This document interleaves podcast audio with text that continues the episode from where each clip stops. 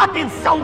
O programa Rasta News não é recomendado para menores de 16 anos. Contém linguagem obscena, palavras de baixo calão, piadas ruins e humor nordestino. Tirem as crianças da sala.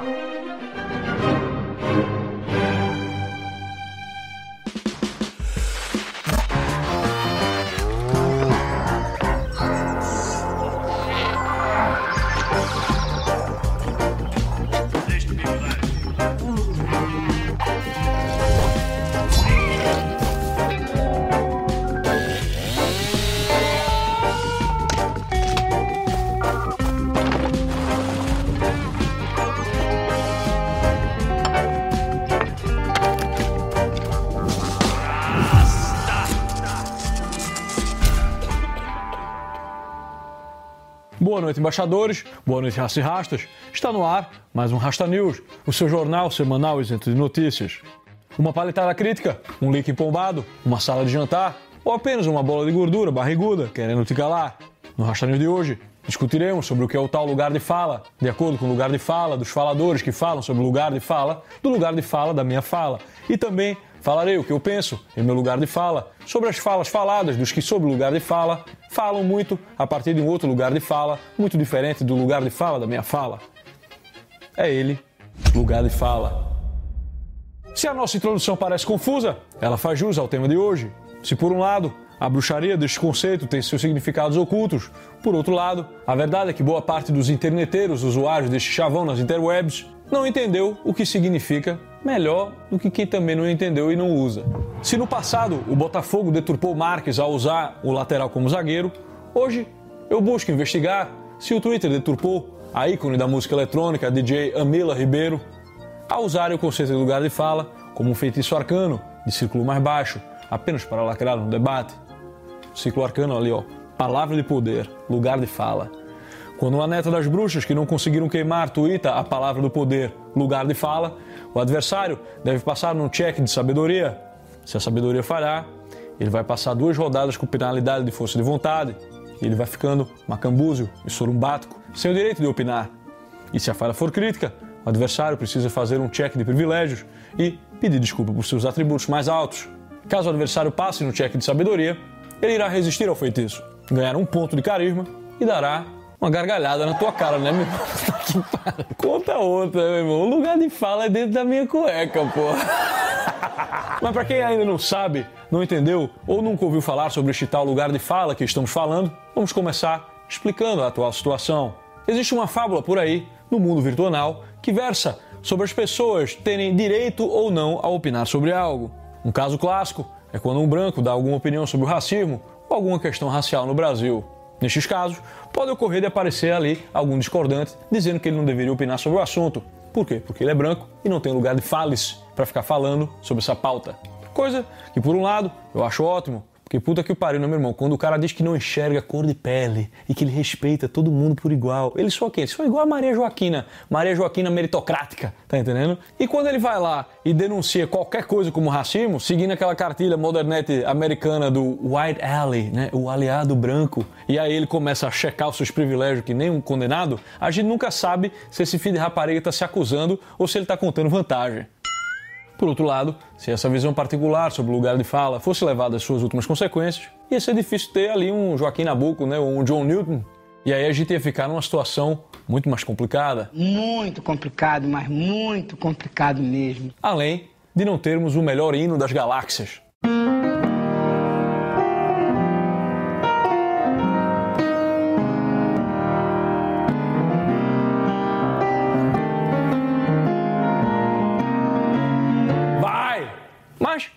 Tenho eu que ver com isso? Nada.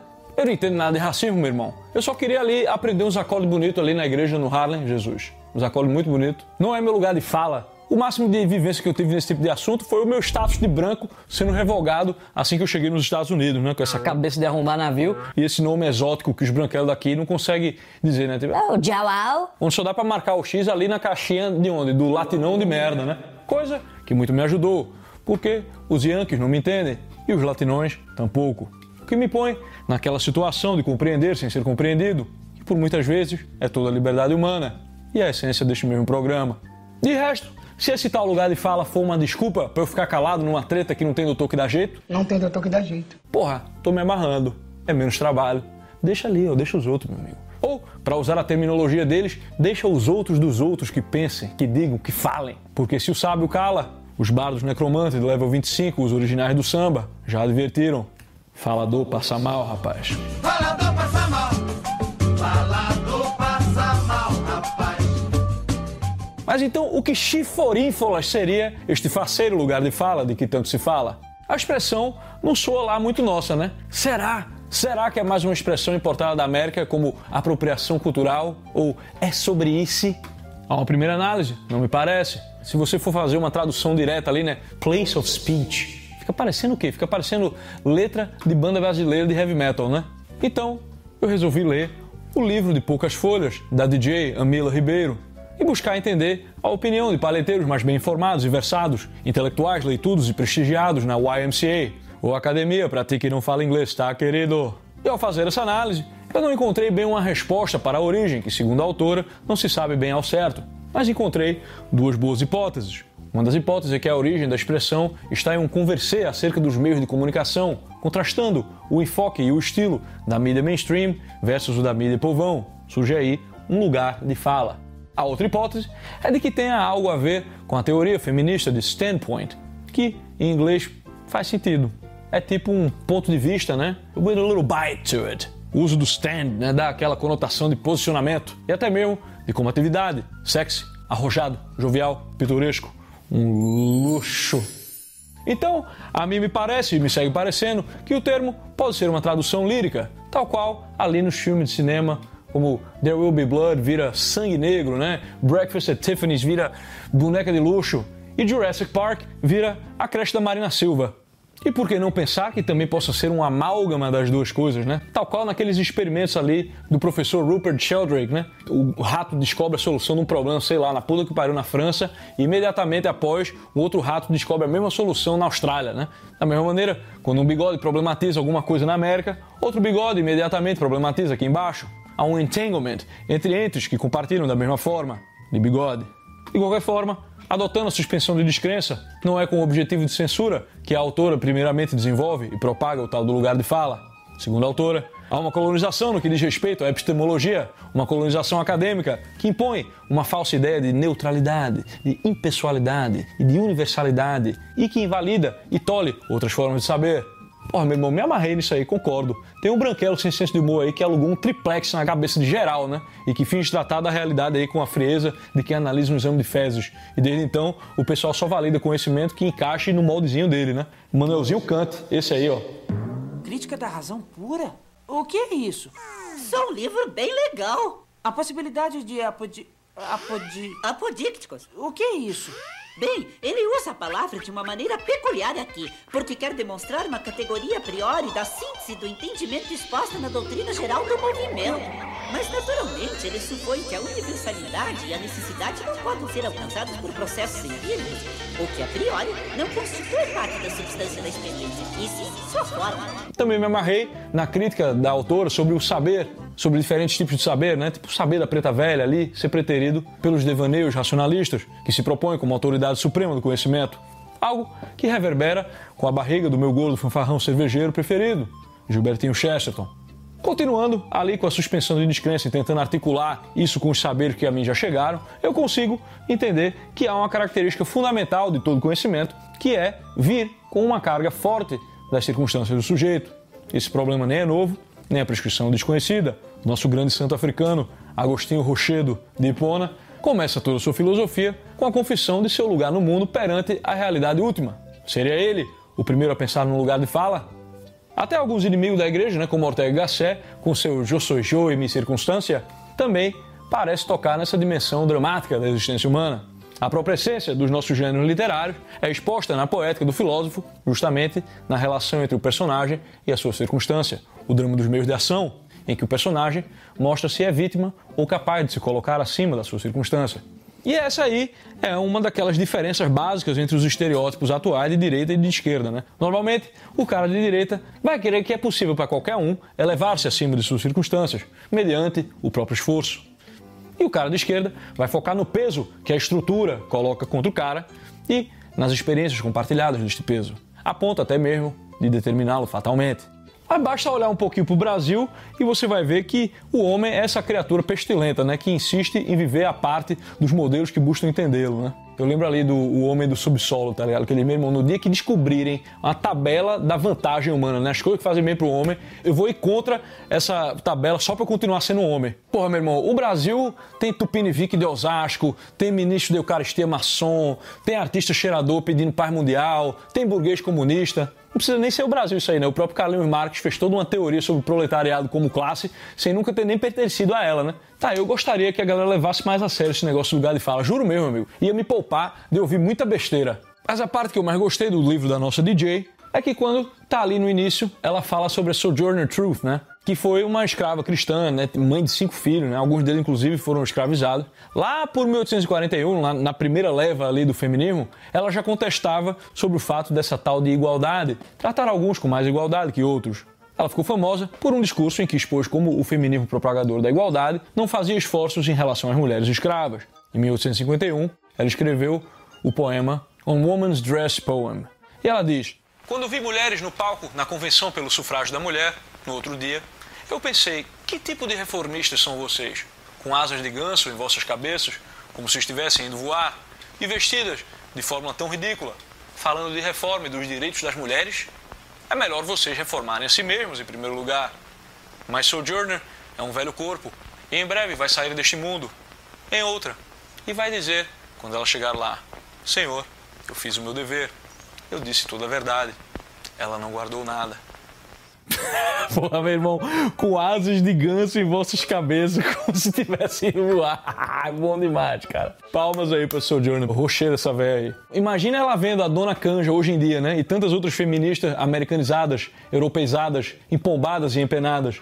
A Sojourner, hoje em dia, já seria considerada uma fascista, uma coitada, uma cristã, defensora do movimento ali pela temperança, proibir até mesmo o álcool, coitada, pô. Também eu chamar ela de senhora, capitã do mato, né? Falsa preta ou coisa pior. Então, pô, meu irmão, eu tava me amarrando aqui nesse livrinho, até que a coisa começou a ganhar ares de bigode e a minha suspensão de descrença ganhou mais ares de faz de conta à medida que o meu sentido tio do Homem-Aranha, que diferente do sentido aranha, alerta para toda vez que há ameaça de poder sem responsabilidade.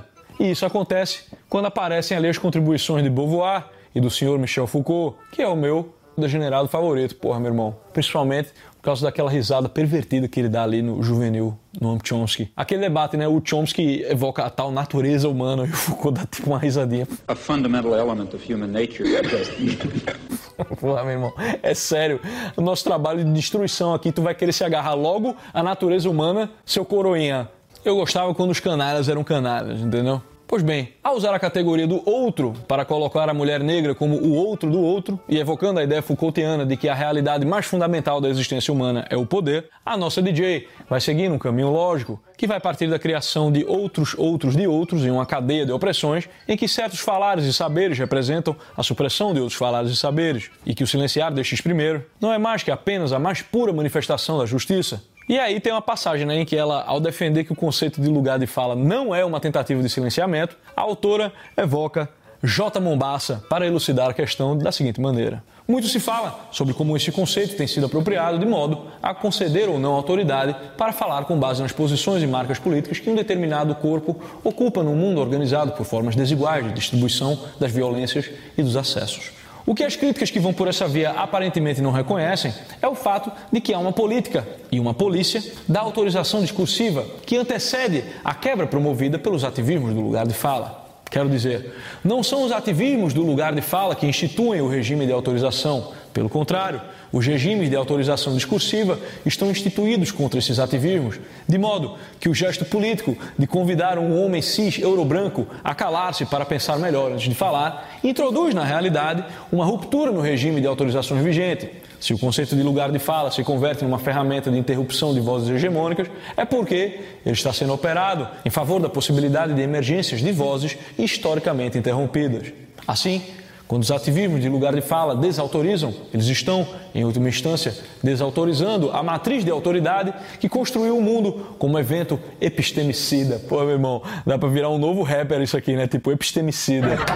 E estão também desautorizando a ficção, segundo a qual partimos todas de uma posição comum de acesso à fala e à escuta. E aí a autora complementa nas suas próprias palavras, né? A interrupção no regime de autoridade que as múltiplas vozes tentam promover faz com que essas vozes sejam combatidas de modo a manter esse regime. Existe a tentativa de dizer voltem para os seus lugares, posto que o grupo localizado no poder acredita não ter lugar. Ah, meu amigo, essa aí é a língua dupla do Draco, meu amigo. Nosso objetivo não é silenciar ninguém, é só silenciar quem achamos que tem motivo para silenciar, porque silenciar em primeiro lugar, né? O motivo que nós acabamos de concatenar com a velha ajuda de Foucault é a velha redução do mundo a um teatro de poder, né? Esse negócio de relações de poder é sinistro, cara. Eu lembro de uma noite que eu tava lá no Blue Pub em São Paulo, tá ligado? Era uma noite de semana, assim, né? Aí só, só tinha vagabundo, né, meu irmão? Quem é que tá, vai estar tá bebendo até as duas da manhã no dia de semana, né? A gente tava lá no fumódromo, todo mundo num conversê danado. Aí aconteceu de chegar um comediante famoso e muito querido da esquerda brasileira, o qual eu não vou dizer o nome. E ele estava ali com outro cara, também comediante, também famoso, esse lá de Recife, né? E tinha uma rapariga lá, né? Então já estava tarde, né? Tipo duas horas da manhã, e a gente no fumódromo. Quando um cara lá, que eu não sei se ele era garçom, se ele era segurança, o maluco chegou lá para botar uma ordem e mandou geral sair do fumódromo, porque ia fechar o bar, né? Aí parece que uma das raparigas ali tentou argumentar com o cara e terminou levando fora. Normal, né, meu irmão? Lá no Brooklyn, no bar que eu gosto de ir, né? O Roca Rola, onde tem rock, onde tem rola. Deu duas da manhã ali, o segurança já chega, tipo. Guys, get the fuck out of here! Tá ligado? Tipo, e a galera sai, ninguém vai lá bater boca, tá entendendo? Ser meio grosso é a coisa educada a se fazer nessas situações, porque não dá pra ficar explicando pra todo mundo, argumentar individualmente, tá entendendo? Tipo, a vida tem que seguir, a galera tem que fechar, a cozinha tem que fazer suas coisas, tá entendendo? Principalmente em lugares grandes e movimentados, o que muito é interpretado como grossura, na verdade, tipo, é a ética do lugar, né? Tipo, bora galera, vamos facilitar pra todo mundo aqui. Mas a cena que se seguiu, senhoras e senhores, foi algo vergonhoso por um lado e delicioso por outro. Vergonhoso porque o comediante cresceu para cima do segurança. De repente ele ficou galudo, meu amigo. Ele saiu descendo as escadas, ofendidíssimo, dizendo: Isso é um exercício de micro-relações de poder. A vida desse cara deve ser uma merda. E aqui ele achou uma oportunidade de exercer poder.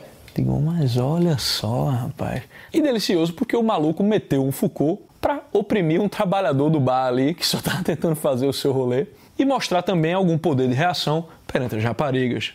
Gato, meu irmão, cara, parecia que eu tava saindo de um capítulo de Os Demônios, tá ligado? Mas o que eu quero dizer aqui mesmo, senhoras e senhores, é uma confissão que eu já comecei a ler antes. Confesso que não sofri da vida mais do que mereço. E confesso que não entendo as grandes dificuldades que diferentes grupos possam ter passado em suas vidas, a não ser por um vislumbre literário ou por alguma contemplação caridosa.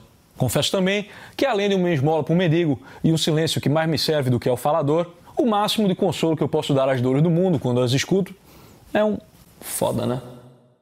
Mas do meu lugar de fala, posso dizer que entendo um par de coisas sobre liberdade. Vocês entendem tudo sobre as opressões do mundo, como é ser oprimido, sei lá. Bom, eu entendo um pouco de como é ser livre. Então, aqui do meu lugar de fala, eu vou dizer uma coisa. Quem enxerga o mundo apenas como um teatro de poder, está confessando que o seu objetivo é adquirir poder. E quem cai ali na janelagem de calcular pontos de vítima na escala da opressão humana, está fazendo da sua vida uma justificativa para a aquisição de tal poder. E isso aí diz mais a respeito de você do que diz de todas as opressões que a humanidade caída é capaz de infligir em si mesma. E aquele que vive pelo poder optou pelo caminho da bigodagem. E falando em bigodagem, é hora do nosso troféu bigodagem. E o troféu bigodagem de hoje vai para ninguém menos que Fiuk. Porra, meu irmão, Fiuk, irmão da Cleo Pires, Cleo Pires, né? Musa de muitos descascadores de BTV na internet. Filho do Fábio Júnior, que de acordo com o analista sociopolítico Rica Perrone, é maior que o John Lennon. Quem é mais bonito? Fábio Júnior. Quem comeu mais gente? Fábio Júnior. Quem é autossustentável e devolveu para o mundo aquilo que consumiu, ou seja, a Cleo? O Fiuk leva o nosso troféu bigodagem de hoje por conta de sua grande performance no Big Brother 2021. E eu fiz aqui um compilado de quatro momentos maravilhosos da educação do menino Fiuk quanto ao seu lugar de fala e na sua desconstrução enquanto homem branco cis hétero. Vamos começar então com a confissão do Fiuk do seu lugar de fala, checando ali os seus privilégios. O homem Nunca será, né? branco, Pro Brasil, né? Se mudar pra cá já esse muda. gênero que é se identificar com, com o próprio gênero. Olha, se identificar com o próprio gênero. Meu irmão, tu tá mais pra uma mulher de piruzinho, cara. Mas tem direito ali a mansplaining, né? Tipo, explicando pra galera o que é cis, né? Se identificar com o próprio gênero. Check. É hétero. Hétero. Bom, isso aí depende, né? Depende da escala, né? Numa escala ali de Shun de Andrômeda a Fábio Júnior, tu tá ali antes do Noah de The Notebook e um pouquinho acima do Vili Valo, né? Verdade seja dita. Mas o melhor é que ele diz que esse lugar de onde ele está falando é um lugar de ameaça, ó. Tipo, o hétero É uma ameaça. é uma ameaça. Tá ligado? É a cara da mulher. Eu não sei nem se é verdade. Se é edição isso aqui. Mas eu ficaria assim. Puta que pariu. Irmão, tu é uma ameaça de quê, cara pálida? Qual é o perigo que tu representa, meu irmão? Se o Gil Brother te encontrar na zero hora, ele te deita na porrada e te passa lambida, meu amigo. Te bota uma vedete e te raspa, igual uma garrafinha. Até um show do Coldplay é mais perigoso que o Fiuk, cara. Eu digo, meu irmão, se por um lado esse negócio de lugar de fala é bom pra dar uma tiranizada ali pra cima dos incautos, por outro lado, é um negócio auto-lisonjeiro danado, né? Você que é um nada, né? Uns braços de papa, sem competência alguma, o máximo de marca no mundo que você vai deixar é a de uma arcada dentária numa fronha de travesseiro, porra. E de repente, aí você vira um super agente importante, causa de grandes problemas, de grandes desigualdades, capaz de impedir grandes transformações, o próprio progresso da humanidade. Meu irmão, o cara é um ursinho carinhoso, porra, mas se sente galudão como se ele fosse o Sauron. O segundo momento é ele aqui, né? Ele, isso aqui é muito bom. Ele é tipo o cara que descobriu que existe o crossfit ontem, tá ligado? E aí ele já tá andando com os braços abertos, assim, como se ele estivesse treinando há 10 anos, né? Eu acho muito bonito. Muito bonito que que você tirou a minha cor de mim. Realmente, né, meu irmão? Tá um sebo de lagartixa donzela essa cor disso aí, né? Tipo, não vê o sol há 10 anos. Eu também, o que é que eu posso falar, né? Tirou o estereótipo de mim. Você tirou o meu estereótipo de mim, ele já, já quase. Já quase chorando. Você me aceitou. Não, meu irmão, não tirou teu estereótipo, tu só adotou outro estereótipo do, do esquerdo macho na masteta. Tá entendendo? Você me aceitou. Irmão, olha a cara da menina, de quem aceitou. Tá tipo, pô, meu irmão, onde é que eu fui amarrar meu burro? Eu nem sei se isso aí é edição, né? Mas tá muito boa a cara dessa menina, pô. Não existe isso não, pô. Às vezes, quando alguém vem me elogiar, né? Acontece do cara dizer, tipo, poxa, Rasta, eu admiro muito o seu trabalho. Aí eu fecho meu olho assim também, né? Como se fosse uma gratidão profunda, assim. Mas no fundo eu tô pensando, né? Porra, meu irmão, esse cara não assiste Rasta News, né? Aí tem um momentinho assim que nem conta como um dos quatro momentos, porque ele não é nem um momento, né? Ele é só tipo ele, ele aprendendo ali, né? A cartilhazinha, aprendendo a dizer todos. É muito engraçado. Minha senhora, minha senhora, senhora. Eles trabalham com isso. A maquiagem é para todos. Todos. Não dá pra. Ele todos.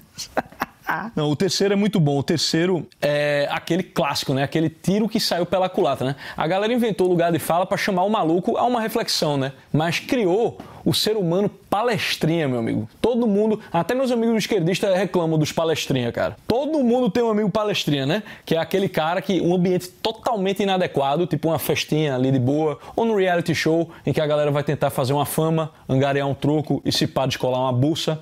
Gado demais, né? O cara tá ali num lugar nada a ver e vai ensinar pra todo mundo que tudo que eles fizeram até então tá errado e ele vai catequizar a galera, né? O maluco, ele é o padre Anchieta que deu Jorge. Esse vídeo é muito bom, é muito clássico, porra. Eu desculpa pro seu homem. Aqui. Infelizmente, velho, infelizmente, quem causa isso tudo, que é uma responsabilidade que talvez você tenha que assumir, são os homens brancos privilegiados, velho. Tá nem aí, velho. Tá ali, tipo, curtindo o Que trapézio vai dele. atrás, que, que bate, Da cara da galera, velho. O cara, o cara tá assim, tipo. muita coisa. Agora, o melhor é esse aqui, porra.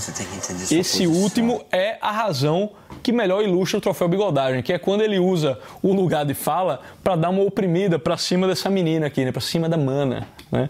Meu irmão, o cara tá vestido de orixá ali, metendo total passivo-agressivo na mina, né? Com aquela vozinha baixinha assim, dizendo: Você é uma patricinha branquela, mimada. Você tem que entender melhor sua posição. Quem você é? Você é uma mulher branca, privilegiada. Mas isso não. Coitado, eu tô só te dando. Ela, ela, mas isso não sei o que lá. Tipo, ele. Não, eu tô só te dando uma informação. É aquele crachá de good vibes, né? É aquela comida de rabo good vibes, meu. Só tô te dando uma informação. Gênio, né, meu amigo? O que o pai dele deitou de calcinha, próximo a Renato, o homem mais bonito deste mundo, ele vai conseguir calar a boca com esse papo de coach de desconstrução de privilégios. Adquiriu aí o superpoder da palestrinha, que ele não vai exercer com nenhuma responsabilidade, afinal, não faz parte do seu lugar de fala. Merece aqui o troféu Lugar de Falo de Bigodagem. Rasta, de onde surgiu Deus? Voto duas casas, né, meu filho? Rasta, ouvir um disco do Dream Theater ou trabalhar uma semana? Trabalhar um mês leva menos tempo, né? Rasta, como não ter medo do futuro vivendo o presente? É só não ser rapariga, filha.